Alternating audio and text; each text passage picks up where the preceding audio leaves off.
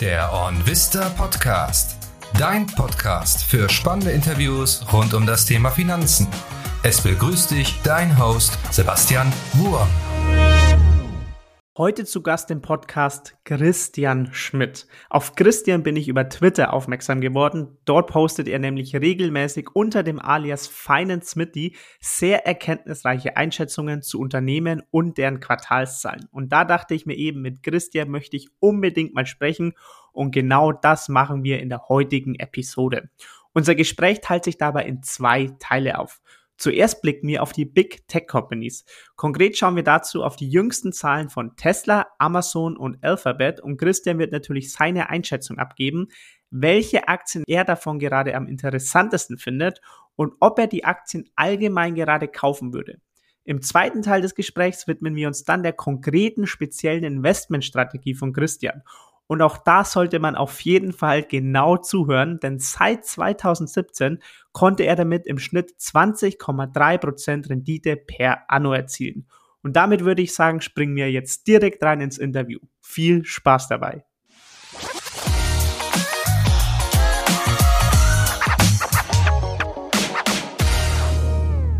Hi Christian, schön, dass du heute im Podcast mit dabei bist. Hallo Sebastian, schön, dass ich dabei sein darf. Die allererste Frage, Christian, um dich etwas vorzustellen. Wer bist du und was machst du? Ja, Christian Schmidt, 33 Jahre alt, äh, selbstständig schon seit zehn Jahren. Also ich bin im Bereich E-Commerce beratend tätig, betreue kleinere Brands beim Vertrieb, gerade Kommunikation mit Amazon und anderen Sales Channels, wo man doch mehr falsch machen kann, als man so denkt. Und genau diese Klippen versuche ich mit den Kundinnen und Kunden zu umschiffen habe früher in der Bankenbranche angefangen, bin direkt danach in die Selbstständigkeit und ins Studium und ja, mache das nach wie vor sehr gerne und ja, schon eine ganze Weile. Okay, mega spannend. Ähm, du bist ja aber zusätzlich auch noch so ein bisschen auf zum Beispiel Twitter aktiv. Darüber bin ja auch ich zum Beispiel aufmerksam auf dich geworden. Ähm, möchtest du vielleicht dich auch da noch kurz in diesem Bereich vorstellen, was du da so machst? Ähm, weil, wie gesagt, darüber bin ich auf dich aufmerksam geworden. Ja, genau. Also ich äh, auf Twitter bespreche ich eigentlich immer so die aktuellen Finanzkennzahlen, mache so kleine Pitches bezüglich äh, Investmentideen. Ganz gerne. Ich hatte schon eigentlich früh diesen Gedanken, das mal zu machen, weil ich immer gesehen habe, dass das alles sehr oberflächlich auf mich wirkte, immer so auf Twitter und Instagram, weil das meist so eher so, wie soll ich sagen, äh, Dividendenjagd war und wenig tiefgehend, was die einzelnen Unternehmen angeht.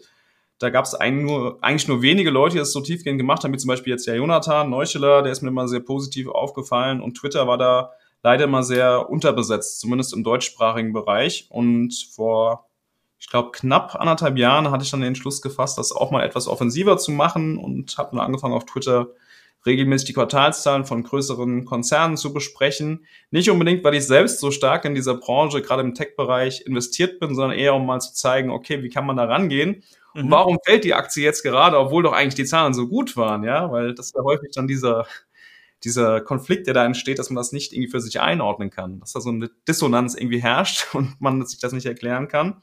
Und da habe ich schon häufiger mal versucht, Licht ins Dunkle zu bringen und bin dann sehr stark wirklich, sage ich mal, so ein äh, Halbstunden-Analysen durch die gesamten Statements durchgegangen und habe das dann zusammengefasst auf Twitter in einem langen Thread. Und genau, so habe ich da eigentlich angefangen. Und Macht mir auch nach wie vor viel Freude. Es war sehr zeitaufwendig und deswegen manchmal geht's mehr, manchmal weniger, jetzt gerade wieder weniger.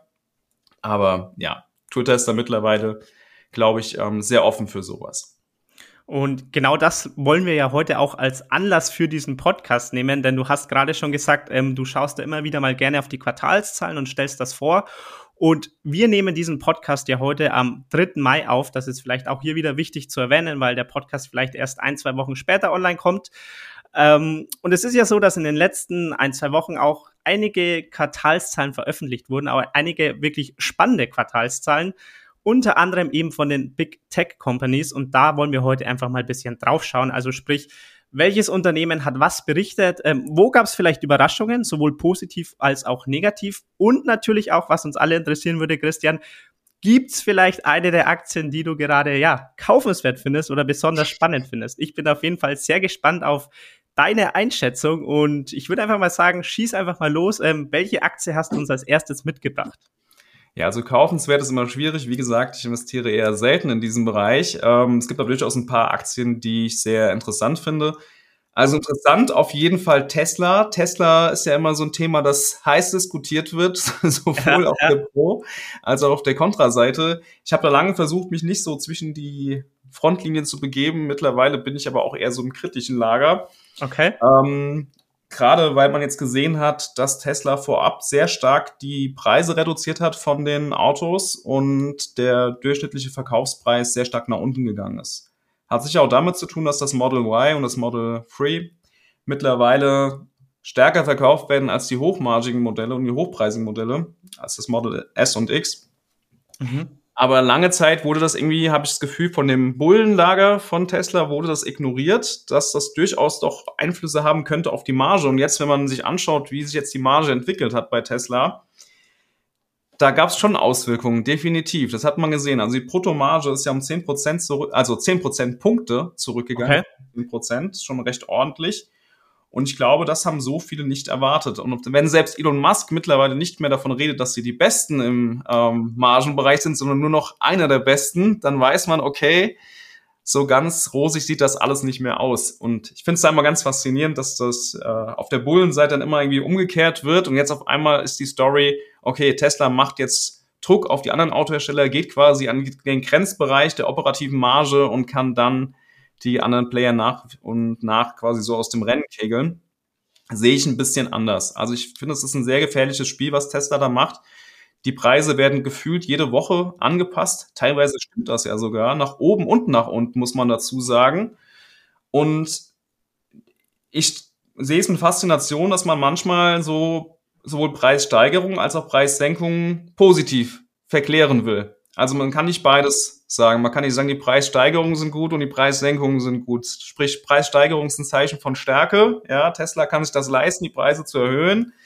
Und wenn sie sie senken, dann ist es einfach nur, weil sie jetzt ein besseres Operating Leverage haben und deswegen sich die, die Margen auch ein bisschen äh, eine Margenkompression stattfinden kann. Das ist zwar richtig, ja, es ist ja faktisch korrekt, aber trotzdem ist es kein Zeichen von Stärke, weil Tesla würde das niemals machen, wenn sie ihre Autos auch zum teureren Preis verkaufen würden. So banal ist es dann manchmal doch in der Betriebswirtschaft und in dem Fall definitiv auch.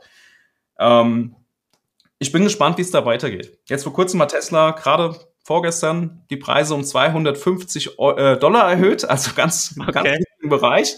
Und die Spekulation war dann sofort, dass man jetzt die Käufer, die jetzt vielleicht schon so ein, eine Art deflationären Gedankengang haben, sprich Tesla senkt die Preise ja immer weiter, da kann ich ja auch warten, bis es nochmal günstiger wird dass man vielleicht denen so signalisieren wollte, hey, kauft lieber jetzt, wir erhöhen die Preise noch. Und genau da müsste eigentlich auf der Bullenseite der Gedankengang losgehen, ist das überhaupt so klug, was Tesla da macht? Kann ich das überhaupt rechtfertigen? Ergibt das Sinn aus betriebswirtschaftlicher Sicht? Und ich glaube, das ist ein gefährliches Spiel, was man da macht. Also gerade vor ein paar Tagen gab es von einem großen Twitter-Account, der wirklich sehr zuverlässig ist, äh, Troy Teslike heißt der gute Mann, ähm, gab es den Backlog, den er immer berechnet anhand von mehreren Komponenten und der war bei ca. 77.000 Modellen momentan.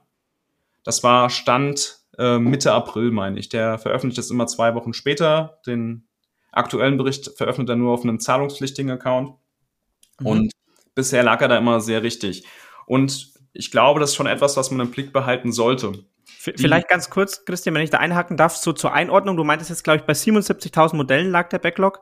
Ähm, wo, wo lag er so vorher in den Vorquartalen? In den Vorquartalen war so circa, also übers Q1 verteilt, lag er so bei knapp über 100.000. In den Quartalen im letzten Jahr lag er bei 300.000, 400.000. Okay. Der Grund dafür ist natürlich auch einerseits positiv für Tesla. Sie haben neue Werke äh, online gebracht quasi und ähm, dann natürlich eine höhere Produktion gehabt. Aber genau das war auch der Punkt, den ich immer kritisch angemerkt habe, ob das nicht vielleicht zu einer Überkapazität irgendwann mal kommt. Und ähm, Überkapazitäten sind sehr, sehr teuer, können nur schwer abgebaut werden und das ist durchaus eine Gefahr. Und durch diese ganzen Preissenkungen glaube ich schon, dass da durchaus was dran sein könnte bei Tesla, dass sie eine Überkapazität haben, die sie jetzt gerade abbauen müssen. Also niedriger Backlog, der spricht auf jeden Fall schon mal dafür, zusammen mit den Preissenkungen, die sie durchgeführt haben dass das vielleicht ähm, ja nicht ganz so gut läuft. Elon Musk sagt zwar, dass die Order Rate immer noch die Produktion übersteigt, also immer noch mehr bestellt wird, als äh, produziert wird. Aber man muss sowas immer mit Vorsicht genießen. Manchmal meint Elon Musk dann auch wirklich nur, dass sie heute an dem Tag höher war oder sowas. Man weiß nie so genau, worauf man sich da verlassen kann bei ihm. Ähm, ja, aber vielleicht nur was Positives zu sagen. Insgesamt sehe ich dieses Gesamtunternehmen ja immer noch sehr positiv. Ich finde es beeindruckend, was für einen Druck die wirklich auf die ganzen Autohersteller machen können. Also vor drei, vier Jahren habe ich das nicht im Traum kommen sehen, was da passiert. Und wenn man jetzt mal noch ein Pro-Argument bringen müsste, würde man ja sagen, dass es ja Sinn macht oder Sinn ergibt für Tesla, diese Modelle zu verkaufen um jeden Preis, weil sie ja langfristig eigentlich mit der Software Geld machen wollen. Mhm. Sprich, der Gedanke ist ja, irgendwann kommt das Full Self-Driving und jeder kauft sich das und dann hast du automatisch eine, eine quasi Margensteigerung, die direkt auf dein EBIT drauf geht, weil ja fast keine Kosten gegenüberstehen, weil das die Software erstellt ist und trotzdem will es jeder haben hast du quasi 100% ähm, EBIT-Marge auf das Produkt. Und das ist der Gedankengang, dem man sich hingeben könnte, aber trotzdem würde ich das immer noch ein bisschen Vorsicht genießen, weil das Thema Full Self-Driving, das beschäftigt uns jetzt ja fast seit einem Jahrzehnt. Nee, ich glaube, das stimmt sogar. Nächstes Jahr ist es ein Jahrzehnt. Ja, genau. Also, ich lasse die Finger von Tesla, weil die Bewertung ja auch nach wie vor nicht niedrig ist. Also ich glaube, momentan ist es bei 500 Milliarden Market Cap, so um den Dreh circa. Mhm. Ähm, Free Cashflow, wenn man ein bisschen guten Willen dran geht, ist er bei 10 Milliarden. Wenn man eine Steigerung mit einrechnet, vielleicht bei 15 Milliarden. Ich will gar nicht leugnen, dass das ganz schnell in eine andere Richtung gehen kann, wenn die Software so erfolgreich ist, aber da sind wir nun mal nicht. Und bei meinen Investments gucke ich eigentlich immer eher auf die Downside als auf die Upside und ähm, will ein Sicherheitsnetz haben und das sehe ich ja halt gar nicht. Aber ich habe auch aufgegeben, das Leuten schlecht zu reden. So wirklich. Jetzt habe ich es zwar gerade gemacht, aber ich versuche das dann komprimiert zu machen, um nicht mehr in endlosen Twitter-Diskussionen über vier Stunden auszufechten. Okay. Ähm, um es nochmal zusammenzufassen und ob ich dich auch richtig verstanden habe. Also du siehst zwar Tesla allgemein als positiv an, hast natürlich auch einige kritische Punkte, aber allgemein siehst du es eigentlich positiv an das Unternehmen an sich, aber wenn wir jetzt nur auf die Aktie blicken, da muss, ja, muss man ja auch definitiv nochmal unterscheiden zwischen Unternehmen und Aktie. Wenn man jetzt auf die Aktie blickt, dann findest du die Aktie einfach gerade zu teuer zu dem, was Tesla gerade leistet. Genau, richtig. Das wird keinen mhm. überzeugen, weil der Satz zu teuer, den hören die Tesla-Aktionäre schon seit zehn Jahren. Ja, ja das will jetzt keinen überzeugen. Man muss aber auch sagen, was zu den anderen Autoherstellern kommt und so die Elektroauto-KPIs, also was man so da nennen könnte, zum Beispiel Verbrauch, Preis etc., Mhm. Da gibt Tesla nach wie vor den Ton an. Ja, muss man ganz offen sagen. VW ist da momentan schwer am Scheitern, muss man zum Beispiel jetzt mal wirklich zugeben, mhm. was zumindest die VW-Kernmarke angeht. Ja, Skoda, Porsche etc. sieht schon ein bisschen anders aus, aber ja, was dieses Thema angeht, ähm, ist Tesla nach wie vor führend, muss man auch dazu sagen. Ja. Vielleicht, weil das auch besonders spannend ist. Ich weiß jetzt nicht, wie tief du da drin bist, aber ich probiere einfach mal mein Glück, weil du gerade auch eben schon VW angesprochen hast. Ähm, wie siehst du da die Zukunft? Also glaubst du, dass Tesla weiterhin die Marktanteile halten kann und dass Tesla der eine Player sein wird? Oder glaubst du, die deutschen, deutschen Autobauer können aufholen nach und nach? Oder sind wir schon zu weit abgehängt? Haben wir zu viel verschlafen? Wie ist da deine Einschätzung? Also der eine Player werden sie sicher nicht sein. Das ist ja auch so eine Spekulation, dass Tesla quasi als mhm. einziger mhm. übrig bleibt. Irgendwann Daimler übernimmt und so weiter. Kann alles sein. Halte ich für gar nicht unwahrscheinlich tatsächlich. Ähm, aber was ich immer wieder merke, ist, dass unterschätzt wird von manchen Leuten, die vorher nie ein Auto gefahren sind und jetzt den, das erste Auto den Tesla haben, ist, wie markentreu Leute sind, wie viele unterschiedliche Ansprüche es beim Design gibt, was für Nutzungsanforderungen, also zum Beispiel, wenn ich mir den ID Bus anschaue von VW, ist ja so ein Family Van, jetzt so wie der, der Bulli früher, so dem ja nachempfunden, der sieht super aus und das ist total sinnvoll, einfach von der, also von, wie man den nutzen kann. Und ich glaube, dass das schon relevant ist. Oder auch ein Kombi einfach. Ich kann mir nicht vorstellen, dass ein Vertriebler auf sein Kombi verzichten will. Ja, ist die Frage, wie viel Vertrieb dann wirklich noch in Persona stattfindet und wie viel jetzt online stattfindet. Aber trotzdem, ich glaube, das wird unterschätzt. Also für mich ist schon relevant der Preis und auch die, ähm, zum Beispiel der Verbrauch, für mich zwei sehr relevante Komponenten beim Elektroauto. Aber Punkt eins für mich immer noch die Optik. Und das ist ähm, der Punkt, wo gerade VW leider durchfällt, muss man sagen. Okay. Ich habe so ein bisschen auf den Atheon oder Passat-Ersatz gehofft, aber der wurde vor kurzem vorgestellt. Gefällt mir leider gar nicht. Und deswegen könnte er noch so optimal beim Verbrauch sein, bei der Beschleunigung und sonst irgendwas. Ich würde mir nicht kaufen. Und bei Tesla ist es halt das Interieur, was mich so gar nicht anspricht. Und ich muss nicht die ganze Zeit beim Einkaufen von 0 auf 100 in zwei Sekunden beschleunigen. Also ich halte es auch ohne aus. Von daher, das sind eigentlich Dinge, die man vielleicht gerne mal vergisst. Aber auch Tesla ist nach wie vor da wirklich in der Kombination am besten. Das würde ich schon sagen, was die Autos angeht. Okay, dann haben wir jetzt auf jeden Fall einen guten Rundumschlag um Tesla gemacht. ähm, Glaube ich, können wir so festhalten. Für dich Tesla derzeit kein Investment. Dann würde ich sagen, Christian, blicken wir auf die nächste Aktie, die du mit dem Gepäck hast. Ähm, ja, Alphabet habe ich mir vor kurzem angeschaut. Die haben jetzt ja erst vor ein paar Tagen die Zahlen vermeldet. Was da erstmal auffällt, ist auf jeden Fall operative Marge ganz stark zurückgegangen, Umsatzwachstum nur noch gering. Ich meine, Alphabet war gegen, bislang gegen nahezu alle Krisen erhaben, hat immer riesige Steigerungen noch hingelegt, eigentlich wie ein junger Hüpfer, so als Tech-Konzern und nicht wie dieser, dieser, dieses Monstrum, das es ja eigentlich ist. Ähm, immer mit zweistelligen Wachstumsraten, auch deutlich zweistellig, 20 Prozent, 30 Prozent, immer niedriges äh, PI, also niedrige, niedriges KGV gehabt, hoher Cashflow, eigentlich sehr beeindruckend. Jetzt zum ersten Mal so ein bisschen in Straucheln gekommen, wobei man da auch mal ein bisschen aufpassen muss. Die operative Marge war eigentlich nicht viel schlechter. Das waren ja die Restructuring Expenses, also die Restrukturierungskosten haben ja einen großen Anteil gehabt. Ich glaube, es waren 2,5 bis 3 Milliarden, die da auf die operative Marge draufgeschlagen sind. Und ich neige dazu, sowas einfach sofort wieder abzuziehen und zu sagen, das ist nur dieses Jahr relevant. Mhm. können auch nächstes Jahr wieder Leute entlassen werden. Das ist ja meistens der Grund für diese Restrukturierungskosten. Aber es ist eigentlich ein One-Off, also ein, es sind Einmalkosten, die man normalerweise abziehen sollte. Also die operative Marge war jetzt gar nicht so schlecht. Ähm, ansonsten bin ich mal gespannt, wann sie zu mehr Kapitaldisziplin neigen, ob sie nicht vielleicht mal bei den Other Bets, so heißen ja die ganzen wie soll ich sagen, neuen Geschäftsmodelle, die sich noch nicht erprobt haben, die noch viel kosten und noch nicht keinen Ertrag liefern. Da gehört zum Beispiel Waymo rein, der autonome Taxidienst, ob sie da nicht vielleicht irgendwann mal den Stecker ziehen, weil dann von Aktionärsseite der Druck vielleicht doch etwas größer wird. Mhm. Weil die haben da riesige operative Verluste und ähm, bei der Topline, beim Umsatz bewegt sich quasi gar nichts. Also aber das sagen sie ja von vornherein, dass es die sogenannten Moonshots sind. Sprich, entweder wird es ein Riesending oder es scheitert und verbrennt Geld. Und eigentlich liebe ich das an Alphabet, wie konsequent sie da sind bei ihren Forschungsausgaben und Entwicklungsausgaben. Eigentlich haben die Innovationen ihrer DNA, Alphabet. Also ich würde nicht gegen sie wetten. Andere Komponente, die natürlich momentan so ein bisschen auf den Kurs drückt, ist äh, ChatGPT. Mhm. Ich war sehr skeptisch, was das angeht. Mittlerweile ist es mindestens jeden zweiten Tag in meinem Beruf eingebunden, was ich niemals so gedacht hätte, muss ich sagen. Ich war am Anfang sehr, sehr skeptisch, probiere sowas immer gerne sofort aus. Habe dann sofort so ein paar ähm, Fehler entdeckt, wo ich dachte, okay, kannst du nicht sinnvoll nutzen. Mittlerweile verwende ich es ständig.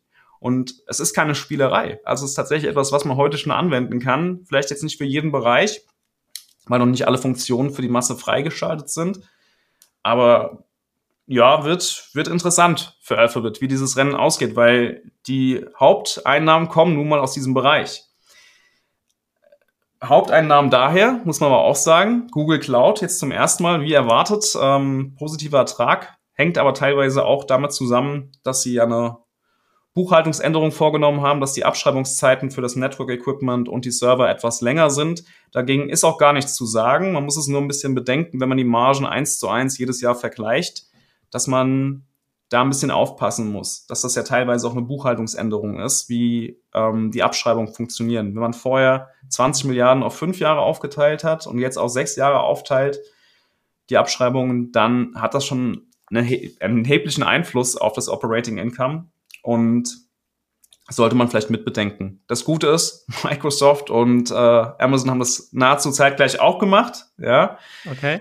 Deswegen hat man da die Vergleichbarkeit immer noch so ein bisschen da. Aber Google Cloud kam zwar spät zur Party, aber sorgt jetzt richtig für Aufsehen tatsächlich immer noch. Hat ordentliche Wachstumsraten, jetzt auch profitabel. Also durchaus etwas, wo Google nochmal so ein Kaninchen aus dem Hut gezogen hat, was vielleicht viele Leute nicht so gedacht haben, dass sie da noch mithalten können. Also allein vom Volumen her können sie es natürlich auch noch nicht. Aber die Wachstumsraten sind immer noch da und ja, können wir gleich bei Amazon mal drüber reden, wie stark da die Wachstumsraten noch sind. Aber insgesamt, wie gesagt, ich würde nicht gegen Alphabet wetten und momentan von der Bewertung her, von den ganz großen Tech-Konzernen, meiner Meinung nach noch am interessantesten. Ähm, beim Free Cashflow muss man ein bisschen aufpassen. Manchmal gehe ich da auf Seiten, da steht dann irgendwie, es wird zum 15-fachen Free Cashflow gehandelt, aber da vergessen Sie dann gerne mal die sogenannten Stock-Based Compensations, also die aktienbasierte Vergütung, wo an mhm. Mitarbeiter Aktien ausgegeben werden, was natürlich dann den Anteil von uns Minderheitsaktionärinnen und Aktionären verbessert. Das vergisst man ganz gerne mal, dass ähm, Alphabet zwar mit den Aktienrückkäufen dir das Geld quasi zur Tür bringt und sagt, bitteschön, und äh, währenddessen steigt hinten jemand durchs Fenster ein und nimmt sie quasi wieder weg. Also so muss man es ein bisschen sehen. Deswegen, man sollte den Free Cashflow immer bereinigen. Aber trotzdem ist Alphabet immer noch sehr günstig bewertet, wenn man jetzt davon ausgeht, dass sie nicht, nicht weiter drunter leiden unter den momentanen Makro, ähm, also den, den momentanen Makrokomponenten. Ähm, weil die drücken ja durchaus aufs Umsatzwachstum und auch auf die Margen. Okay, also Lassung, ja.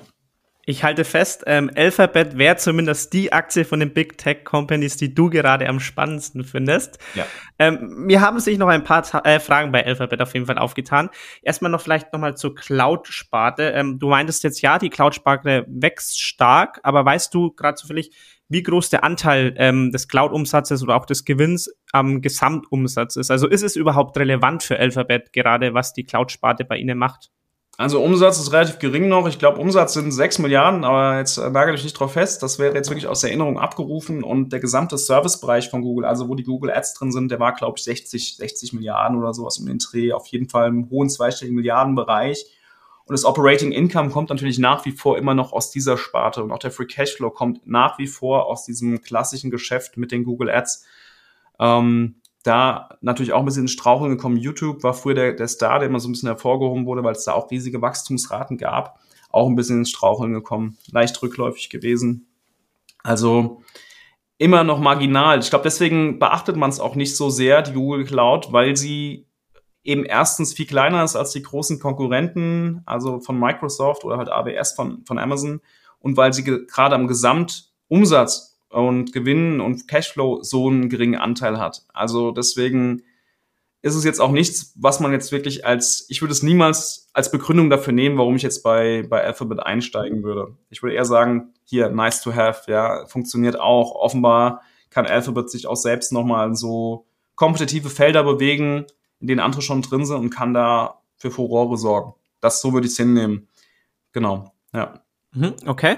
Und dann nochmal zum Thema ähm, Chat-GPT, ähm, weil da geistert auch eigentlich jede Woche ein neuer Bericht durch, dass das das Geschäftsmodell von Google zerstören wird, also von Alphabet quasi die Haupteinkommensquelle einfach kaputt machen wird. Da würde mich interessieren, zum einen, wie du das siehst und zum anderen wird auch viel spekuliert, dass Google eventuell selbst schon eine vielleicht noch bessere KI haben könnte, die sie aber nicht auf den Markt bringen, weil, ja, weil das das eigene Geschäftsmodell disruptieren würde. Ähm, wie sind da deine Einschätzungen? Also es ist auf jeden Fall jetzt ein uneducated guess, muss man auf jeden Fall sagen. Ja, ich bin nicht so zu Hause in diesem Tech-Bereich. Das ist ja etwas, was ich auch immer offen zugebe, weswegen ich mich auch nicht so gerne in diese Felder bewege beim Investments ich glaube schon, dass das richtig schwierig wird. Ich glaube auch, dass es für viele Berufsfelder richtig schwierig wird, weil ChatGPT viel abnehmen kann, was vorher nur Menschen machen konnten, gerade im Programmierbereich. Also für ganz simple Dinge wie HTML äh, und CSS. Also das sind schon Dinge, die total simpel sind. Die lernt man normalerweise im ersten Semester irgendwo, wenn man Informatik studiert, wenn überhaupt. Man setzt es vielleicht sogar eher voraus. Aber sowas hat vorher trotzdem Zeit gekostet, was ich aus eigener Erfahrung sagen kann. Und das ist schon interessant. Ich meine, das ist jetzt nicht das Feld, in dem Alphabet sich bewegt.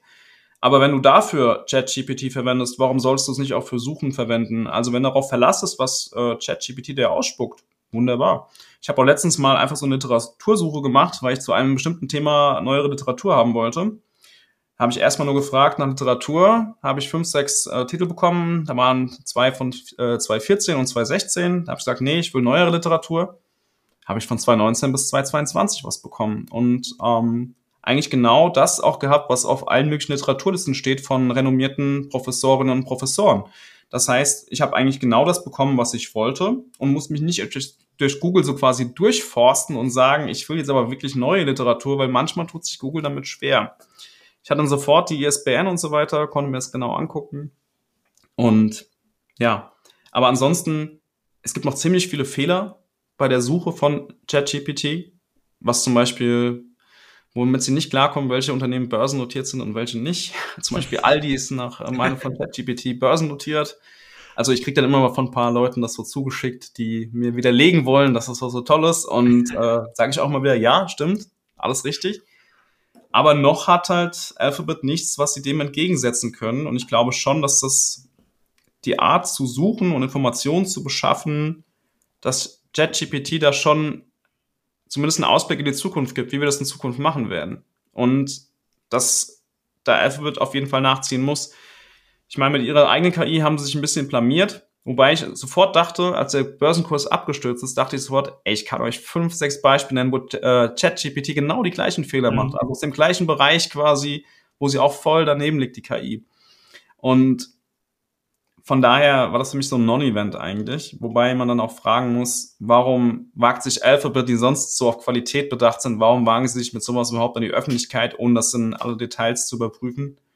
Vielleicht, weil sie auch ein bisschen Angst tatsächlich haben, ja, weil auf einmal das Konkurrenzprodukt in aller Munde war und ja, also wie gesagt, ich kann es nicht beurteilen. Ich, ich sage nur, ich nutze aktuell ChatGPT, ich nutze kein Konkurrenzprodukt, ich nutze das gerne für Dinge, wo es um ja, Input gilt, kreativen Input, was vielleicht ein bisschen doof klingt, weil man ja eigentlich von Menschen Kreativität erwartet, aber für sowas nutze ich das ganz gerne und ich bin gespannt, was dann noch kommt, weil ich glaube, gerade in meinem Bereich könnte mir das viel Arbeit abnehmen, bis es mir meine Arbeit abnimmt.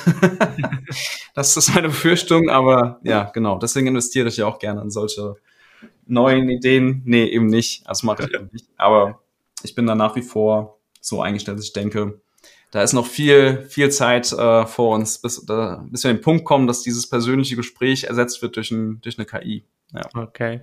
Ja, ich drücke dir auf jeden Fall die Daumen, dass zumindest dein eigener Beruf, Christian, nicht abgelöst wird von einer künstlichen Intelligenz. Aber dann machen wir damit auch einen Haken an Alphabet und vielen Dank auch hier für deine Einschätzung und blicken noch auf die letzte Big Tech Company, über die wir sprechen wollen, nämlich Amazon. Wie ist hier deine Einschätzung? Ja, Amazon auch lange Zeit ziemlich ins Straucheln gekommen, muss man sagen. Also gerade der Handelsbereich war ja schon immer defizitär und da hatten sie in letzter Zeit ordentliche Probleme mit sogar sinkenden Umsätzen im internationalen Bereich. Klar spielt dabei auch eine Rolle, die, die Währungen haben eine Rolle gespielt. Aber schon bemerkenswert, weil ich glaube, so meine Mama oder so, die würde Amazon immer nur als das Handelsunternehmen wahrnehmen und die können es jetzt gar nicht vorstellen, dass sie damit kein Geld verdienen und ähm, eigentlich das, der gesamte Ertrag von AWS kommt. Und gerade AWS war dann eigentlich immer der Bereich, der Amazon den Tag gerettet hat, wenn es im Handelssegment nicht so gut lief, weil da waren immer riesige Wachstumsraten, da war ein sehr starkes Operating Income.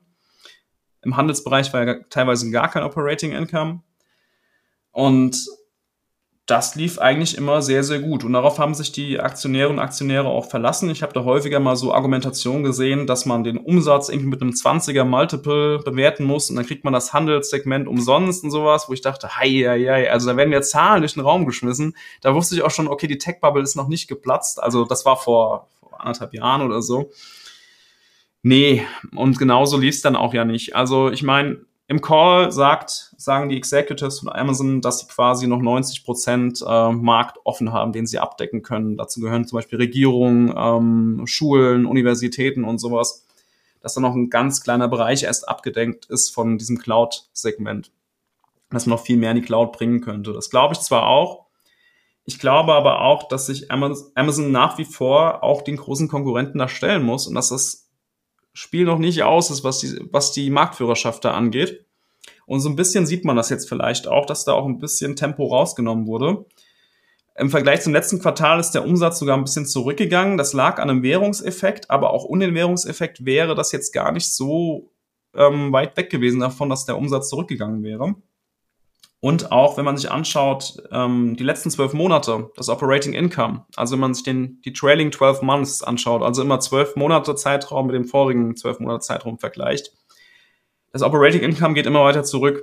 Und die hatten auch die Buchhaltungsänderung. Die haben sogar mehrfach die Abschreibungsdauern von ihren Servern angepasst und von ihrem Network Equipment. Das heißt, eigentlich müsste das Operating Income steigen. Tut's aber nicht. Und okay. ich kann mir das nicht ganz erklären, woher es kommt. Dazu im Call jetzt auch nicht so wirklich was gesagt, zumindest jetzt nicht im letzten Earnings Call, da war ich dabei, das habe ich mir angehört. Ähm, man merkt aber auch, dass die Analysten dahingehend Fragen stellen. Also AWS ist nach wie vor das bestimmte Thema bei Amazon. Ich würde es nicht abschreiben, um Gottes Willen. Also gegen Amazon zu wetten, halte ich für fatal. Ähm, der Free Cashflow ist vor allem in letzter Zeit negativ gewesen, weil sie sehr stark in ihre Kapazitäten reingesteckt haben. Also Amazon agiert immer nach dem Prinzip Capacity leads Demand. Also sie bauen erst aus, bevor die ganze Nachfrage da ist. Und wenn die Nachfrage dann so also nach und nach kommt, bauen sie schon wieder weiter aus. Das war immer mhm. stark zu erkennen bei Amazon. Und ist auch wahrscheinlich der Grund dafür, dass sie schon früh so einen Erfolg hatten in dem Segment. Im Handelsbereich hat es ihnen Probleme bereitet, dieses Vorgehen. Da haben sie ja teilweise jetzt wieder Bauten gecancelt, ähm, bestehende ähm, Leases, also Mietverträge gekündigt, ähm, Mitarbeiterinnen und Mitarbeiter entlassen. Deswegen auch immer beachten, da gibt es halt auch diese Restrukturierungskosten, die muss man eigentlich rausnehmen, weil sie nächstes Jahr nicht mehr anfallen. Nicht, dass man da überrascht ist, wenn auf einmal wieder das operative ähm, Geschäft so gut läuft, augenscheinlich. Das ist einfach nur dieser Einmaleffekt, der da eine Rolle spielt. Aber Free Cashflow nach wie vor gar nicht so banal, dieses Thema. Also so viel Cashflow hat Amazon eigentlich noch nie äh, erzeugt, tatsächlich, ja. Sie machen es ein bisschen raffiniert, weil sie teilweise das nicht als ähm, klassische Investitionsausgaben ausgestalten, also kein CapEx, sondern eher auf diese Finance Leases übergehen. Das heißt, wenn man klassisch den Free Cashflow berechnet und jetzt nicht genau drauf geschaut hat, wie Amazon das macht, kommen auch viel höhere Free Cashflows. Aber Amazon selbst ist immer so ehrlich tatsächlich, das rechne ich ihnen hoch an, dass sie in ihren äh, Shareholder-Lettern das selbst ausweisen und sagen, hey Moment, wir haben hier Finance Leases und die müsst ihr eigentlich mit abziehen beim Free Cashflow machen andere Unternehmen nicht. Ich glaube, Amazon ist das Einzige, das das so macht, so, so ehrlich damit umgeht. Wenn man es bei anderen Unternehmen genauso berechnen würde, würden die auch doof dastehen. Also Amazon nicht wegzudenken, für mich auch nicht. Das ist ein großer Teil meines, meines Business auch, dass ich Leute dahin bringe auf dieses Handelssegment und deswegen wäre es schade, wenn das weiter sinken würde. Ich habe es tatsächlich aber auch gemerkt, dass die Umsätze nicht mehr so stark gestiegen, äh, gestiegen sind bei meinen Kundinnen und Kunden. Also okay. das nimmt man schon wahr tatsächlich. Ja? Okay. Und es ist nicht nur auf dem dem großen Income Statement zu sehen, sondern man merkt das dann auch tatsächlich selbst. Ja. Aber nach wie vor sehr überlege diesen Bereich. Service immer noch top. Ich bin eine Zeit lang mal weg von Amazon gewesen, weil ich einfach den Verkäuferservice so mies finde von denen. Das kann man sich gar nicht vorstellen, wie schlecht das manchmal ist. Ähm, und wollte dann mehr bei anderen Unternehmen bestellen und habe dann so nach zwei, drei Jahren Abstinenz gemerkt, boah, ist das wirklich anstrengend. Also es ist wirklich anstrengend, mit anderen Händlern zu kommunizieren, weil die sich teilweise so auf ihr Recht beharren und nicht auf den, den Kundenwunsch hören, wenn mal irgendwas schiefgegangen ist. Und ich glaube, dass Amazon da nach wie vor den Ton angeben wird. Ob sie damit große Erträge erzielen, ist was anderes. Also Amazon abschreiben würde ich niemals. Sie haben jetzt auf jeden Fall eine kleine Delle, sind hoch bewertet, definitiv, mhm. also deutlich höher als, als ähm, Alphabet. Und deswegen zum jetzigen, zur jetzigen Bewertung würde ich da auch niemals einsteigen. Also müssten sie schon quasi so da liegen wie damals Apple mit KGV von, was war es, 10 oder sowas. Ja, genau. Und dann könnte ich mir das schon mal vorstellen. Aber das Gute ist, ich muss ja auch nicht da investieren. Das ist aber so ein Satz, den ich immer wieder gehört habe, so in meiner Twitter-Zeit. Christian, du sagst immer, es ist alles zu teuer. da stand ständig drunter. Und da habe ich gesagt, ja, stimmt, richtig, ist auch alles zu teuer. Und ähm, fand ich ja ganz schön, dass mir dann der letzte Rutsch so ein bisschen recht gegeben hat, weil dann die Bewertungen immer noch äh, ambitioniert waren, aber die Leute das viel mehr hinterfragt haben, ob mhm. das gerechtfertigt ist. Man muss da so ein bisschen aufpassen. Das ist wie eine Glückssträhne beim Glücksspiel. Ja, man hat einen positiven Effekt, dann kommt das nächste Quartal wieder das Positives und nochmal positiv. Und irgendwann plant man gar nicht mehr damit, dass es irgendwann auch mal anders läuft. Und dann, wenn es aber mal anders läuft, dann redet man auf einmal über die Bewertung und sieht die selbstkritischer als vorher. Kenne ich aber von mir selbst von früher, dass ich das genauso gehandhabt habe. Deswegen nachvollziehbares Denken tatsächlich. Ja. Okay, dann auch vielen, vielen Dank hier für deine Einschätzung zu Amazon. Das heißt, wenn ich es jetzt nochmal zusammenfasse, also wir hatten Amazon, wir hatten Tesla und wir hatten Alphabet. Du würdest gegen keine der Aktien jetzt unbedingt wetten, aber du würdest auch in keine der Aktien jetzt einsteigen. Richtig so? Auf, ja, tatsächlich. Nicht auf gar keinen Fall. Wenn überhaupt dann Alphabet und Tesla würde ich nach wie vor weit von mir wegschieben, allein schon wegen der Risiken, die nicht unbedingt im Balance Sheet drin sind, sondern vielleicht im Chefsessel sitzen, äh, würde ich das jetzt äh, ja weit von mir wegschieben. Genau. Okay, sehr cool. Ähm, ist aber vielleicht bei dir auch gar nicht so verwunderlich, denn du hast es hier auch schon das ein oder andere Mal fallen lassen. Diese Big Tech Companies sind ja eigentlich gar nicht so die Unternehmen, in die du privat eigentlich auch wirklich investierst, sondern du hast ja eigentlich ganz andere Unternehmen so auf der Watchlist und auch darüber möchten wir uns jetzt unterhalten und da wird es jetzt auch für mich besonders spannend, weil Das ist ein Bereich, da muss ich ehrlich zugeben, da habe ich auch relativ wenig Know-how und da bin ich gespannt, was du uns jetzt ähm, hier noch vorstellen wirst. Ähm, denn du investierst ja, wenn ich das richtig ähm, herausgefunden habe, hauptsächlich in den Nano- und Microcap-Bereich. Kannst du uns vielleicht erstmal ganz grob vorstellen, was das überhaupt so, was das für eine Branche einfach ist? Was sind da so für Unternehmen vorhanden? Genau, es ist keine Branche. Erstmal ist ja eine ganz grobe Einordnung, wie hoch ist die Marktkapitalisierung von den Unternehmen. Also einfach gesagt, wie groß sind die Unternehmen, in die ich da investiere. Ähm, das Problem ist, diese Einordnung Nano, Micro, Large Cap und so weiter, die ähm, macht jeder anders. Für mich ist Nano Cap 10 bis äh, 100 Millionen, alles darüber ist Micro Cap und ähm, Genau, also NanoCap kann man auch niedriger einsortieren, 10 bis 20 Millionen und so weiter. Äh, also jetzt in US-Dollar gerechnet, sage ich jetzt mal. Und das ist einfach der Bereich, in dem ich gerne zu Hause bin. Es gibt auch einen mhm. ganz einfachen Grund dafür, warum ich da zu Hause bin. Bei den großen Aktien, hast du ja vielleicht schon rausgehört, nehme ich immer an, dass ich irgendwas nicht beurteilen kann. Oder dass es irgendjemanden gibt, der das besser beurteilen kann als ich. Mhm. Und bei diesen kleinen Aktien ist der riesige Vorteil, dass sich große Unternehmen, also in Anführungszeichen Profis, große Fondsunternehmen sich sowas nicht anschauen normalerweise. Es hat mehrere einfache Gründe. Meistens sind sie aufgrund ihrer eigenen Regularien, dürfen sie es gar nicht. Also darf der Fondsmanager das nicht kaufen. Und der zweite wichtigere Punkt eigentlich ist, rein technisch wäre es gar nicht möglich teilweise, weil die Titel so illiquide sind, dass du da ganz schwer rein und wieder rauskommst. Mhm selbst ich, der jetzt nicht Milliarden durch die Gegend schiebt, hat teilweise Probleme, da wirklich ähm, eine Position, wo der Investment Case aufgegangen ist, taggleich zu verkaufen. Also ich hatte eine Aktie, das ist aus der Baubranche in Kanada, da habe ich tatsächlich über zwei Wochen äh, versucht, die Aktie zu verkaufen, weil der Kurs sonst komplett abgerauscht wäre. Also ich hatte ein Limit eingestellt, sogar deutlich unter dem Preis, der momentan an der Börse stand, also der letzte gehandelte Preis. Und trotzdem hat es zwei Wochen gedauert, bis ich meine gesamte Position verkauft habe, weil auf der Käuferseite einfach nichts los war. Oder es so niedrig war, dass es so ein Abstauberlimit war. Und das ist etwas, was man gerne mal unterschätzt, wenn man sich zu locker an dieses Thema Nanocap und so weiter bewegt, dass teilweise da auf den, in den Orderbüchern nichts los ist. Ja, dass die komplett ausgetrocknet sind. Aber nach wie vor denke ich, dass man da als äh, gerade junger Investor, der vielleicht jetzt ähm, noch nicht so viel Geld hat, oder auch von mir aus auch mehr Geld hat, ja, da wunderbar zurechtkommt. Gibt da auch eine einfach, eine ganz einfache Begründung, warum das eigentlich gut funktionieren kann, weil die Leute, die da erfolgreich sind im Nano- und Microcap-Bereich, haben irgendwann das Luxusproblem, dass sie da gar nicht mehr investieren können, weil sie mehr Kapital haben, als sie da reinstecken können. Oder mhm. sie müssen halt ihr Portfolio mit viel mehr Positionen füllen, was dann aber auch wieder für Kosten und Ineffizienzen sorgt, weil die meisten Nano- und Microcap-Investoren, die ich kenne, haben ein sehr konzentriertes Portfolio. Ich habe auch nur sieben Aktien äh, regelmäßig. Die halte ich zwar nicht lange, aber ich habe meistens nur sieben Einzelaktien, so fünf bis zehn in dem Bereich habe ich im Depot.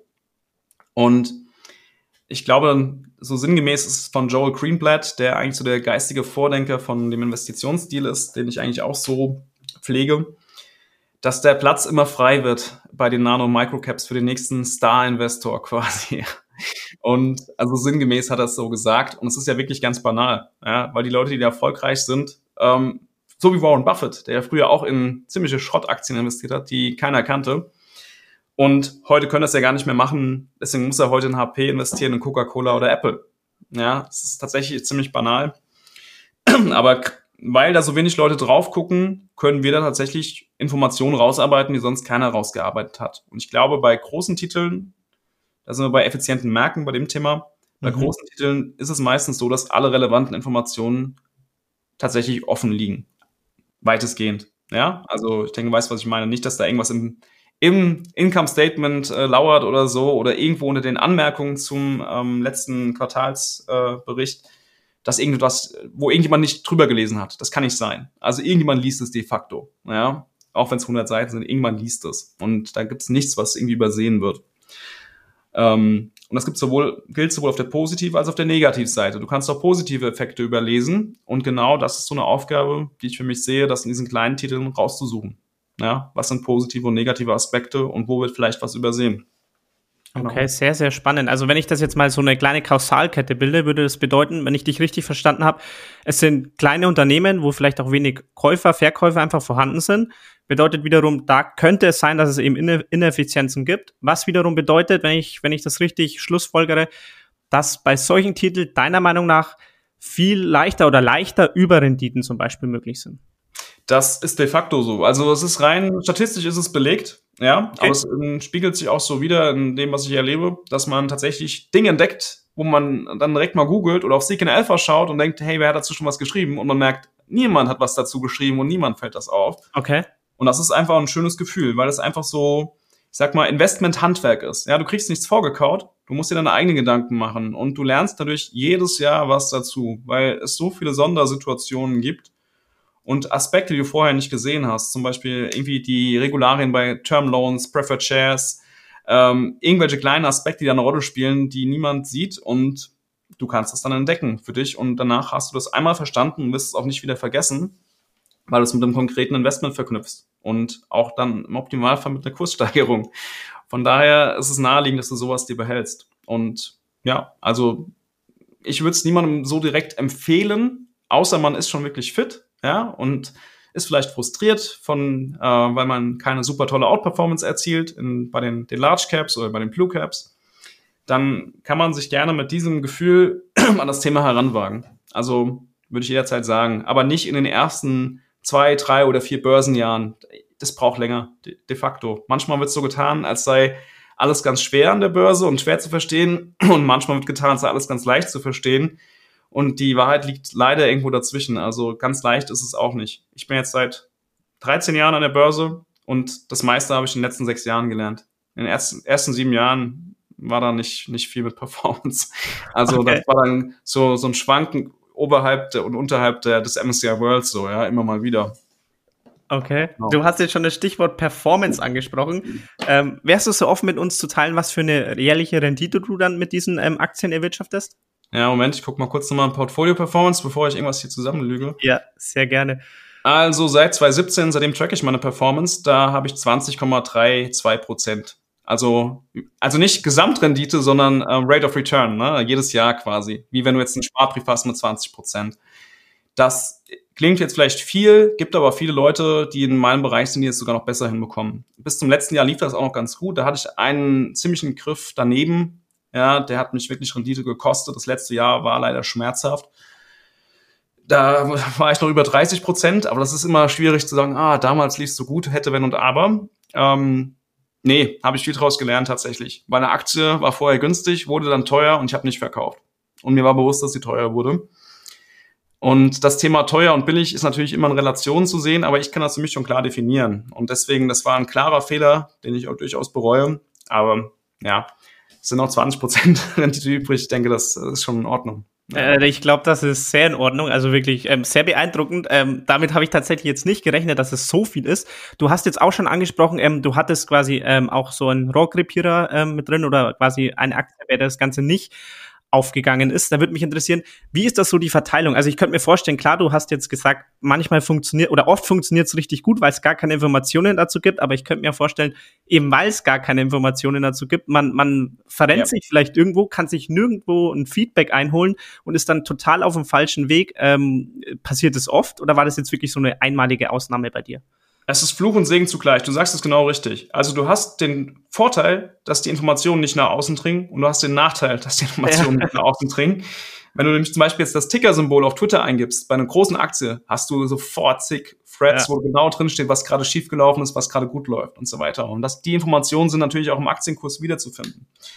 Ähm, wenn ich es jetzt so einordnen müsste, wie oft geht was schief, wie oft geht was richtig, würde ich sogar sagen, ist so 60, 40. 60 Prozent funktioniert, 40 nicht. Und deswegen muss von vornherein auch klar sein, dass die Upside nicht nur 20 Prozent sind, ähm, also wenn der Case aufgeht, sondern eher im Bereich über 100 Prozent. Also ich habe auch, glaube ich, jetzt gerade keinen Case im Depot, wo ich ein, eine Upside unter 100 Prozent ausgerechnet habe. Und zumindest ursprünglich, als ich eingestiegen bin. Momentan gibt es schon ein paar Titel, die jetzt vielleicht nicht mehr die hohe Upside haben, wo das Risiko auch, aber auch reduziert wurde. Und ja, aber wie gesagt, ein paar sind wirklich daneben gegangen. Letztes Jahr einer so, so lala daneben gegangen, ein anderer wirklich heftig daneben gegangen und das war schon krass. Also, wenn du ein konzentriertes Portfolio hast mit sieben Titeln und einer rauscht dir 50 Prozent ab, dann tut das weh. Ja, und die anderen bewegen sich gar nicht, weil letztes Jahr war mit Performance nicht so viel allgemein. Es waren natürlich Makroeffekte. Aber es war ein klarer Fehler, den ich gemacht habe. Ja, will ich nicht schönreden. Das äh, werde ich auch nie vergessen. Weil ähm, ich versuche immer sehr demütig zu sein, aber da hat die Demut gefehlt tatsächlich. Also da habe ich nicht ausreichend hinterfragt.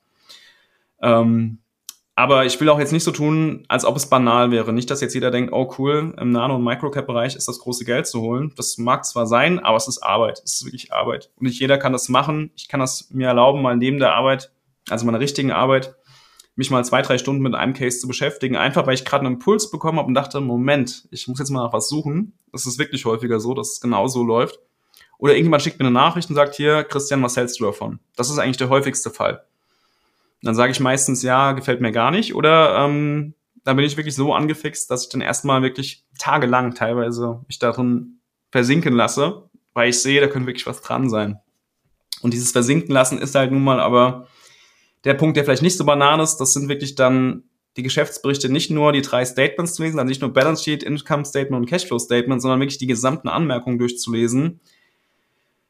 Nicht alles, aber da, du weißt irgendwann, wo du suchen musst. Wenn du zum Beispiel Preferred Shares auf dem ähm, Balance Sheet hast, Vorzugsaktien, kennen wir in Deutschland anders den Begriff. In USA ist es so, dass die Vorzugsaktien, also das Mezzaninkapital zwischen Eigen- und Fremdkapital anzusiedeln. Und da gibt es meist noch sogenannte, ähm, naja, es gibt meist noch so Anhänge, die du lesen musst, um zu wissen, was hängt da noch rechtlich dran an diesen Preferred Shares. Weil häufig steht da zum Beispiel drin, dass die Unternehmen keine Dividende ausschütten dürfen, solange es diese Preferred Shares gibt. Warum? Weil das Unternehmen irgendwann mal in Schieflage kam. Dann haben die Kreditgeber gesagt, Moment, wir lassen euch jetzt den Zeitraum, wir verzichten auf unsere Covenants, also auf die ähm, Kredite, wir stellen die nicht fällig. Aber wir wollen Preferred Shares. Ja, wir wollen einen Anteil irgendwie noch, der oberhalb irgendwie anzusiedeln ist, wo wir eine gescheitere Rendite bekommen. Und dafür dürft ihr aber keine Dividenden ausschütten, ihr dürft keine Aktien zurückkaufen, ihr dürft keine ähm, Investitionen machen. So krass sind teilweise diese Komponenten. Und dann hast du ein Unternehmen, das hat die Hälfte seiner Marktkapitalisierung in Cash auf dem Balance Sheet. Und du denkst, ja, wunderbar, da müsste doch jetzt bald die große Ausschüttung kommen oder die Aktienrückkäufe. Das wird zum dreifachen Cashflow gehandelt. Ja, nee, geht häufig nicht, weil es entweder einen Kreditvertrag gibt oder ähm, diese Vorzugsaktien, die das untersagen. Und dann kann so ein Case, der total sicher wirkt, kann sich dann mal vier, fünf Jahre hinziehen. Und dann ist deine Rendite auch weg.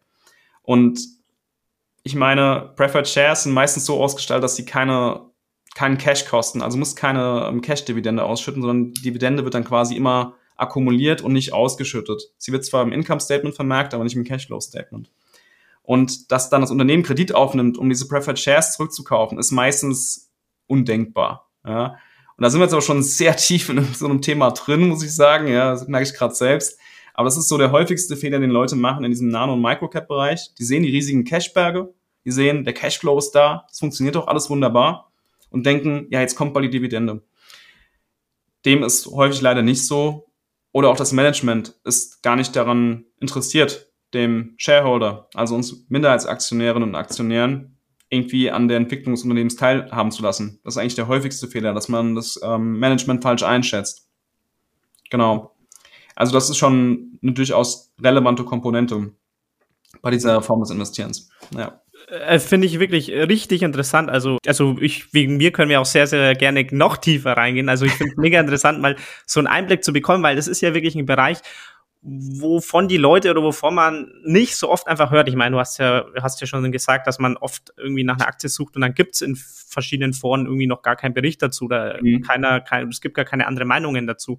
Ähm, also ich glaube, das hat schon wirklich einen guten Eindruck gegeben, auf was man da achten muss oder wie tief man da reingehen muss, um an seine Informationen zu kommen. Was mir da eben dann auch sofort in den Kopf kommt, ist, wie lange dauert denn dann eine Recherche bei dir? Also es ist ja bestimmt jetzt nicht mit ein, zwei Wochen getan oder, sondern das zieht sich doch bestimmt einige Zeit ich sag mal so, dass du so, dass der Funke fliegt, ja, so überfliegt, das dauert manchmal dann so zwei, drei Stunden, wenn überhaupt, ja, dass du einfach, erstmal schaust dir einfach nur an, gibt es irgendwelche Auffälligkeiten? Gab es zum Beispiel Abschreibung auf den Goodwill? Goodwill kommt ja dann in die Bilanz, wenn ein Unternehmen quasi ein anderes Unternehmen zu teuer übernimmt, also zu teuer jetzt in dicken Anführungszeichen, ja. Ähm, wenn es da Abschreibung gibt, ist das schon mal ein Anzeichen dafür, dass irgendwas nicht so gut lief, ja. Aber das sind halt keine Cash-Kosten, das heißt, kein Cash fließt ab vom Unternehmen. Und das ist meistens ein Punkt bei kleinen Unternehmen, wo man da mal genauer hinschauen kann. Ist das Unternehmen wirklich gerade, steht so schlecht um das Unternehmen, wie es jetzt gerade wirkt? Weil da teilweise riesige ähm, negative Operating Income stehen, ja, weil diese großen Abschreibungen da waren. Und de facto ist das Unternehmen viel besser oder zumindest viel ertragsreicher, als der Aktienkurs es suggeriert.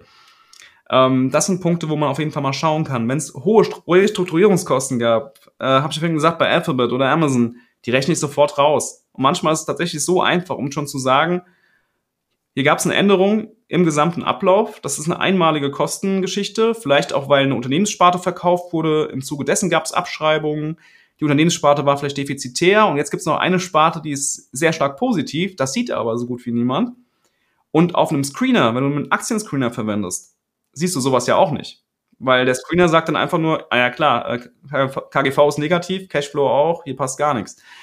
Da musst du halt schon sehr ähm, genau hingucken, um das zu finden. Aber ich sag mal, so diese erst, dieser erste Blick, der ist jetzt nicht intensiv. Das, was lange Zeit in Anspruch nimmt, ist halt eben zu schauen, wie sind die Bedingungen von den Krediten, die sie haben, wie sind die Bedingungen von den Preferred Shares. Das ist das, was Zeit kostet. Ich verwende so gut wie gar keine Zeit damit, das Geschäftsmodell zu verstehen. Ich schaue mir dann eher an, wie nachhaltig sind die Erträge. Also gibt es hier Recurring Revenues, also die sich jedes Jahr wiederholen. Sind das Einmaleffekte? Ist das vielleicht projektbezogen? Ist dann immer schon ein bisschen risikoreicher, wenn man projektbezogene Unternehmen hat, weil sie halt nun mal nicht jedes Jahr verlässlich auf den Plan treten. Ähm, das ist das, was ich mir anschaue. Ansonsten interessiert mich das eigentlich relativ wenig, wie das Geschäftsmodell ausgestaltet ist. Ich will einfach nur das Gefühl dafür gewinnen, wie nachhaltig sind die Erträge, wie wahrscheinlich ist das, dass ich als Shareholder daran teilhaben darf, an diesen Erträgen. Und meistens bin ich auch nur zwei bis fünf Quartale circa im Schnitt bin ich ähm, investiert. Also irgendwo dazwischen ist es anzusiedeln. Ich habe es jetzt nicht ausgewertet, aber meistens bin ich nur kurz investiert. Ich weiß, dass es komplett konträr ist gegen das, was die meisten Leute lesen und bislang gehört haben, womit sie sich auch vielleicht wohlfühlen. Ja, das ist mir durchaus bewusst und ich merke auch immer wieder, dass man da teilweise fast schon auf Aggression stößt, wenn man das sagt. Und dann heißt es wieder, ah, Gezocke, Trader und so weiter. Das hat mit Trading nichts zu tun tatsächlich. Wenn ein Unternehmen günstig bewertet ist und von mir aus, ähm, keine Ahnung, KGV von drei, dann wäre das ja, wenn das Eigenkapital, das da generiert wird, immer wieder ausgeschüttet werden würde, wäre es eine Dividendenrendite von 33 Prozent.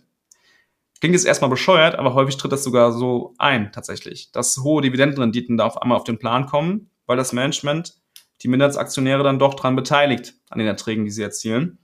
Und von mir aus kann dann die Aktie für immer so niedrig bewertet werden. Ich kriege dann immer meine Dividendenrendite von 33 Prozent, vielleicht sind es irgendwann mal 40 Prozent. Aber es wird dich nicht überraschen, dass es natürlich nicht der Fall ist, weil in dem Moment ist es ja so, dass dann auf einmal die Zahl auf dem Screener irgendwo auftaucht. Keine Ahnung, Ticker, Bloomberg. Bloomberg ist jetzt nicht das, was die Privatinvestoren verwenden.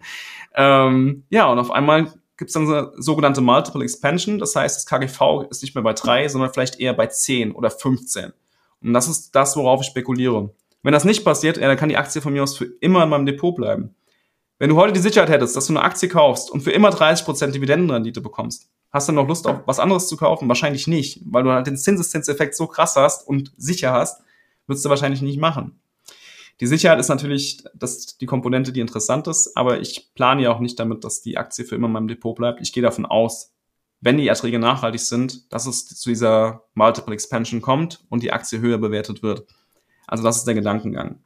Aber andere Komponente, wo auch immer Leute wild werden, ist, wenn ich äh, irgendwie so Aktien dann mal bespreche, die zum Dreier KGV oder Dreier Cashflow gehandelt werden, dann sagen die immer, ja, das Unternehmen ist doch Schrott. Dann sage ich immer, stimmt. Das Unternehmen ist Schrott, aber es ist billig und äh, die Erträge sind nachhaltig. Und das ist das Lustige, dass Leute viel mehr Zeit und Energie damit verschwenden, sich zu erklären, warum ihre Aktie wie Amazon zum Beispiel mit dem 80-fachen EBIT bewertet wird. Und das können sie sich super erklären, warum das so ist. Das ist total logisch. Aber dass die kleine Aktie, die nicht wächst, ja, und aber jedes Jahr den gleichen Ertrag erzielt, jedes Jahr den gleichen Free Cashflow, zum dreifachen Free Cashflow gehandelt wird, das, da musst du dich verteidigen. Da musst du wirklich kämpfen, um das zu erklären. Und das finde ich immer ganz interessant, das so zu sehen. Kannst mal lesen bei den letzten Titeln, die ich vorgestellt habe auf Twitter. Unter jedem Titel ist ein, ein Kommentar dieser Art, mindestens einer. Und dann sage ich aber, ja, du hast recht, es ist kein gutes, es ist kein gutes Unternehmen. Das sagt auch keiner.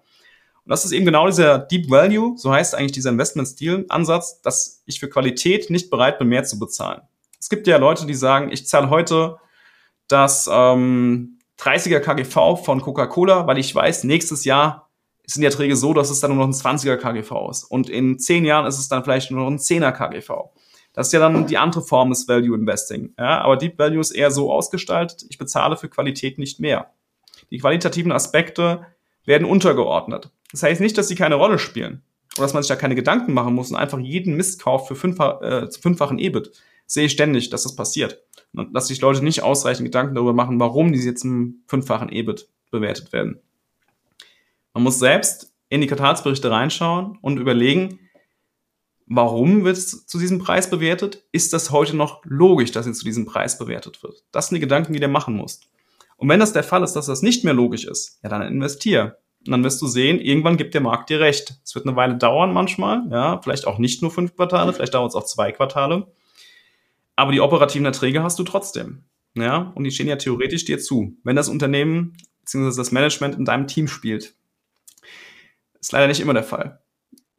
Wie gesagt, letztes Jahr einmal daneben gegriffen, ja, und ähm, da hat es genau eine Rolle gespielt, dass das Management gar nicht so sehr daran interessiert war, was die Shareholder wollten. Jetzt kann man natürlich denken, ich war komplett naiv. So war es gar nicht. Es, die haben, ich sag mal, im juristisch einwandfreien Rahmen hat das Management gelogen. Die haben immer wieder gesagt, gegen Ende des Jahres gibt's die Buybacks und so weiter. Das ist ein sehr kleiner Titel, hatte damals 40 Millionen Market Cap, also sehr, sehr klein. Stabile Cashflows, stabiles EBIT, alles sehr niedrig bewertet, Dreier Multiple. Und ja, dann am Ende des Jahres sagen sie auf einmal, wir wollen doch lieber M&A machen und wir machen Akquisitionen. Und übrigens gibt es ein neuen, neues Compensation Package, das äh, uns Vorstände nach dem EBITDA bezahlt und nach dem Umsatz. Das heißt, wenn du dann immer weiter neue Akquisitionen tätigst, geht das natürlich die ganze Zeit nach oben. Das ist ein ganz klarer ja, Schlag vor den Kopf für die Minderheitsaktionäre. Genau sowas musst du halt beurteilen können. Und in dem Fall habe ich auch gesagt, ich weiß nicht, wie das Management tickt. Ich, ich sehe es nicht in der Vergangenheit. Also klarer Fehler. Ja, de, de facto. Und wird mir auch eine Lehre sein. Möchtest du vielleicht noch kurz mal mit uns teilen, was das dann so für Unternehmen sind? Also du musst jetzt nicht sagen, was du vielleicht so auf der Watchlist hast, weil es sind jetzt sehr kleine Titel mit geringer äh, ja. Market Cap, aber vielleicht so äh, aus der Vergangenheit, gibt es da eine bestimmte Branche, wo besonders viele Unternehmen solche oder solche Unternehmen drin sind oder ein bestimmtes Land oder, ähm, oder auch wie findet man solche Unternehmen? Also vielleicht kannst du uns da mal noch kurz durchführen bestimmtes Land würde ich jetzt gar nicht so sagen. Es gibt ja automatisch Abschläge für Länder wie Japan oder sowas. Ja, da gucke ich zum Beispiel gar nicht. Das hat mich einen guten Grund, dass das Cash, das wirst du auch wissen, wird nicht ausgeschüttet in Japan. Jetzt gerade ändert sich das so ein bisschen. Aber ich habe da keine Präferenz normalerweise. Wie findet man die? Screener verwende ich tatsächlich sehr selten, weil das ist ja etwas, was theoretisch jeder machen kann. Jeder kann ja suchen und sagen, ich suche jetzt nach einem Dreier KGV und dann schaue ich mir die 500 Titel alle an am Wochenende und dann sage ich, ah, okay, das sind jetzt die guten Dinger hier. Nee, so funktioniert es halt meistens nicht. Das KGV muss da sein, ohne dass man es sieht. Ja, du musst halt selbst sagen, oh, das sind Einmalkosten. Deswegen ist das KGV nämlich nicht 30, sondern es ist eigentlich 3. Ja, weil diese Einmalkosten aufgetreten sind, die sind nächstes Jahr nicht da. Und deswegen habe es mir so zur, das ist von einem, von einem Freund eine Empfehlung gewesen, die ich vor paar Jahren bekommen habe. Die fand ich auch wirklich super. Der liest jeden Tag die Filings am, an der London Stock Exchange. Nur am AIM Market, also da, wo die kleinen Titel bewertet sind. Wirklich jeden Tag alle Quartalsberichte, die veröffentlicht werden. Und das habe ich mir dann auch erstmal so angeeignet, bis ich dann halt meine, meine Titel hatte, die ich haben wollte. Und irgendwann hatte ich mir mal ein Tool geholt für ähm, SEC-Filings, also die US-amerikanischen Filings, mit denen ich dann alle Quartalsberichte vorfiltern kann, nach Market Cap, nach Branchen und ähm, genau. Weil vorher ist das eine Sisyphus-Aufgabe, du, du kannst dich gar nicht durcharbeiten. Du kannst nicht jeden Tag alle Filings, alle SEC-Filings lesen. Es geht nicht, ist unmöglich. Das ist äh, viel zu viel und du übersiehst dann auf jeden Fall was. Deswegen filtere ich schon vor. Ich sage von vornherein, ich will unter 100 Millionen Market Cap. Ich möchte keine Minen, ich möchte keine Banken, keine Versicherungen. Das sind die Branchen, die ich aussortiere. Minen gibt's häufig Betrug, ja, gerade so Kanada und Minen, ist eine tolle Kombination. Ähm, Bankenversicherung ist ein anderes Segment. Ich könnte es mir aneignen, das zu bewerten, habe es auch schon mal versucht und habe auch die Lust schnell verloren, weil ich dachte, warum? Ja, ich muss es nicht verstehen. Es gibt Leute, die verstehen das besser als ich und ich fühle mich in meinem Bereich so wohl. Komme jetzt zwar ursprünglich aus der Bankenbranche weitestgehend, ähm, aber nein, ist nichts, wo ich gerne investiere. Und deswegen, es gibt keine festen Branchen, in die ich investiere. Ich neige auch durchaus mal dazu, zwei Titel aus der Baubranche zu holen, obwohl es Zykliker sind. Wenn ich einfach sehe, die Erträge sind nachhaltig und das Multiple ist so niedrig, dass es eigentlich keine Rolle spielt, ob sie Zykliker sind, weil die Upside so hoch ist und die Downside eher gering. Gerade Baubranche ist häufig Asset, Light, ja, du hast keine riesigen, riesigen, klar, irgendwann gibt es dann die großen Abstürze beim, beim KGV, beim Income. Aber das könntest du theoretisch auch mal aussitzen. weil es eigentlich unwahrscheinlich ist, dass diese Titel, die ich jetzt meine mit Asset Light, dass die pleite gehen. Aber wie gesagt, ich habe da keine Präferenz. Also in der Vergangenheit hatte ich häufiger Erfolg mit Lebensmittelbereich, ja, was äh, wirklich gut lief. Das waren aber auch nicht alles unbedingt ähm, Nanocaps, waren auch teilweise größere Titel. Und da kann man, die sind ja leicht zu verstehen. Baubranche ist auch leicht zu verstehen. Die Balance Sheets sind leicht zu verstehen. Da lauert selten irgendwas, was du nicht erwarten würdest. Ähm, deswegen, das ist eigentlich so ein Aspekt, den ich ja, sehr gerne reinfließen lasse, leicht zu verstehen. Bankversicherung finde ich nicht leicht zu verstehen, deswegen lasse ich es außen vor. Genauso Vermögensverwaltung versuche ich auch erstmal rauszulassen. Und meistens komme ich dann auch so auf meine Titel, die, die da funktionieren. Ja. Okay, vielen Dank, dass du uns auch hier äh, einen Einblick gegeben hast. Ähm, wirklich mega spannend. Wir reden jetzt schon eine knappe Stunde, aber eine letzte Frage hätte ich trotzdem noch, die mich einfach interessiert, denn ich als eher risikoaverser Anleger krieg schon, ja, fast schon Impuls, wenn du mir von deiner Investmentstrategie erzählst. Ähm, und da wird mich noch als letzte Frage interessieren, Christian, wie gehst du denn damit um? Sagen wir jetzt einfach mal, du machst mit der Aktie A 100 Prozent, also verdoppelst deinen Einsatz. Nimmst du dann wieder quasi den Einsatz von vorher plus deine Rendite und gehst wieder in die nächste Aktie oder nimmst du auch mal was raus und legst das dann zum Beispiel ganz, ähm, ja, ganz langweilig in den ETF, um da irgendwas zur Sicherheit zu haben oder bist du wirklich immer, dass du alles wieder sofort reinvestierst? Ähm, nee, das macht tatsächlich nicht mehr, dass ich sofort alles reinvestiere, weil da hat man, das ist der Effekt, den ich am Anfang beschrieben habe mit dem Glücksspiel. Na, da hast du nämlich, bist du selbst, egal wie demütig du bist, bist du immer versucht zu sagen, ah, das lief jetzt gut, jetzt verdoppel ich nochmal so quasi, ne? Und da muss man halt schon ein bisschen aufpassen. Ich habe meistens, höre ich auf zu suchen nach neuen Titeln, wenn ich meine Aktienanzahl im Depot habe. Das habe ich mir wirklich angewöhnt. Jetzt gerade suche ich auch gerade nicht. Ja, nur wenn mir jemand was pitcht, wo ich sage, das klingt wirklich so interessant, dass ich es mir angucken muss. Jetzt gerade lese ich keine Filings, um mich selbst nicht in Versuchung zu führen, zu sagen, okay, ich nehme jetzt das Cash, stopf's da wieder rein und gut, äh, und das funktioniert genauso gut, weil da neigt man doch dazu, weniger zu überprüfen, in was man da investiert.